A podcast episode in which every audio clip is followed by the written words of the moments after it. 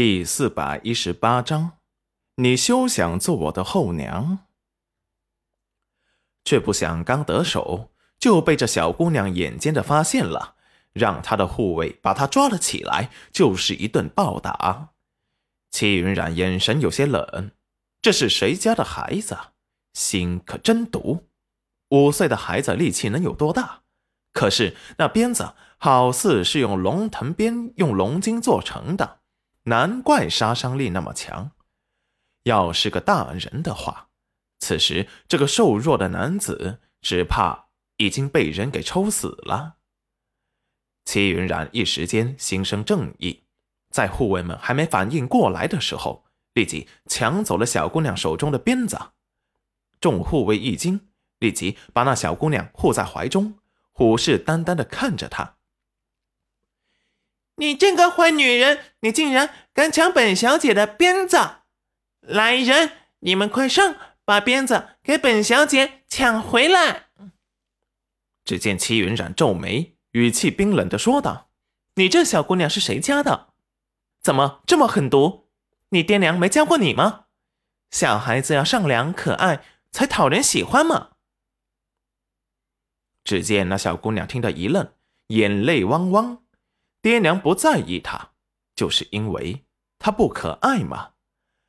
可是从来就没有人告诉他什么是可爱，只是爹爹老是用冰冷的语气告诉他：做错事就要接受惩罚，不听话做错事的都该打。只要让他有了血的教训，他就会长记性了，下次再也不会犯了。齐云染听到小姑娘的内心，立即同情起了她来。原来她不知道这样做是错误的，也不知道她那不靠谱的爹娘到底是什么人，竟然会把那些负面情绪交给五六岁的孩子。什么叫让他有了血的教训，他就会长记性了，下次再也不会犯了？这话怎么听得这么耳熟呢？还有。那像瓷娃娃的小姑娘，怎么感觉也很面熟呢？只见那些护卫虽然听到小姑娘的话，对她虎视眈眈，却没有主动攻击她，仿佛他们只是为了保护小姑娘的安全。戚云染手中拿着龙腾鞭，来到了被打的男子身边，此时他正被扔在了地上。神情紧张的看着戚云染手中的龙金鞭，戚云染见他害怕，立即把手中的鞭子藏在了腰上，温和的看着男子。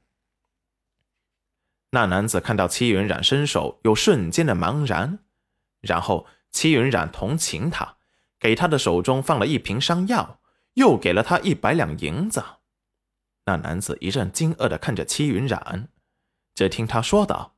你把这银子拿回去给你母亲看病吧，还有这伤药是给你插外伤用的。说完站了起来。那男子听闻，初始有些不敢置信，等反应过来时，戚云染已经走到了把他打伤的小姑娘身前，立即爬了起来，趁着大家视线在小姑娘那边时，赶紧拿着戚云染给的东西溜走了。护卫们看着戚云染逼近。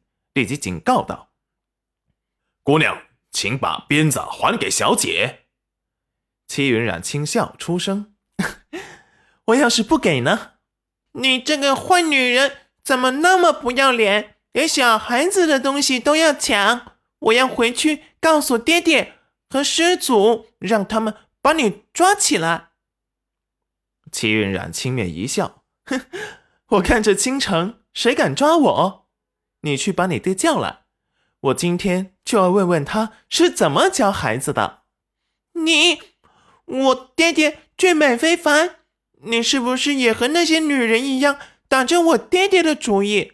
我我我是不会给你见我爹爹的机会，你休想做我的后娘。